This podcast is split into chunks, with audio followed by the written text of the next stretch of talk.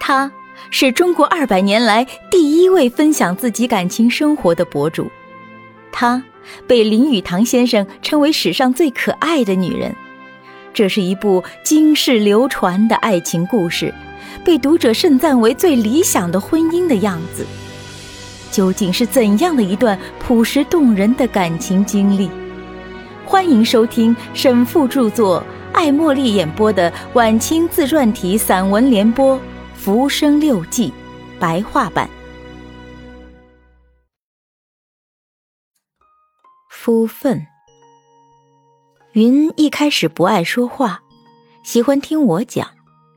我为了逗他多说话，如同用千草引蟋蟀一样，颇是下了点功夫。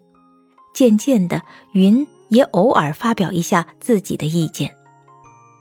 云每天吃饭，喜欢用茶水泡饭，芥卤腐乳下饭吃，还喜欢吃虾卤瓜。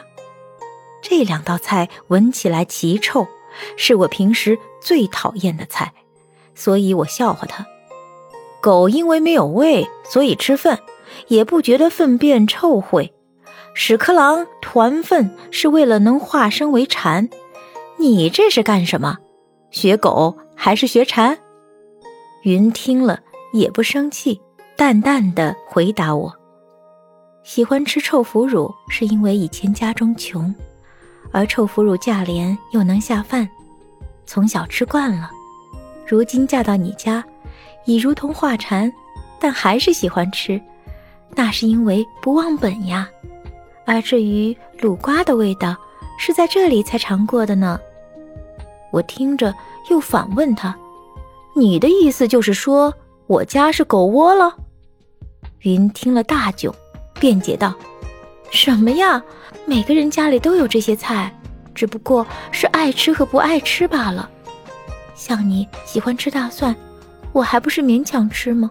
就算臭腐乳你不敢尝，但是臭冬瓜你可以捏着鼻子尝一口的。”吃了你就知道它的味道鲜美，这叫钟无艳，貌丑而得美。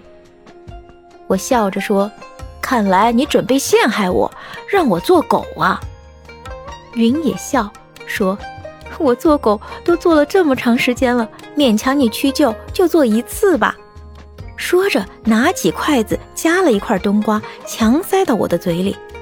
我赶忙捏着鼻子，又不能吐出来，勉强嚼了几下。越嚼越觉得味道脆爽鲜美，放开鼻子再嚼，原来那股臭味儿变成了一股异香，别有一番风味儿。从此也开始喜欢吃了。后来云拿麻油加少许白糖拌腐乳吃，味道更加鲜美，还用卤瓜捣碎了拌在腐乳里，取名叫双鲜酱，风味很是特别。我对他说：“开始讨厌，后来又喜欢吃，你说奇怪不奇怪？”云笑着回答我：“这叫情之所钟，虽丑不嫌。”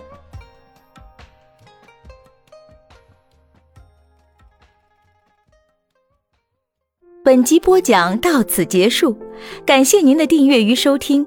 喜欢本作品就请关注主播艾茉莉，还有订阅、评论、点赞，一键三连。我们下集见。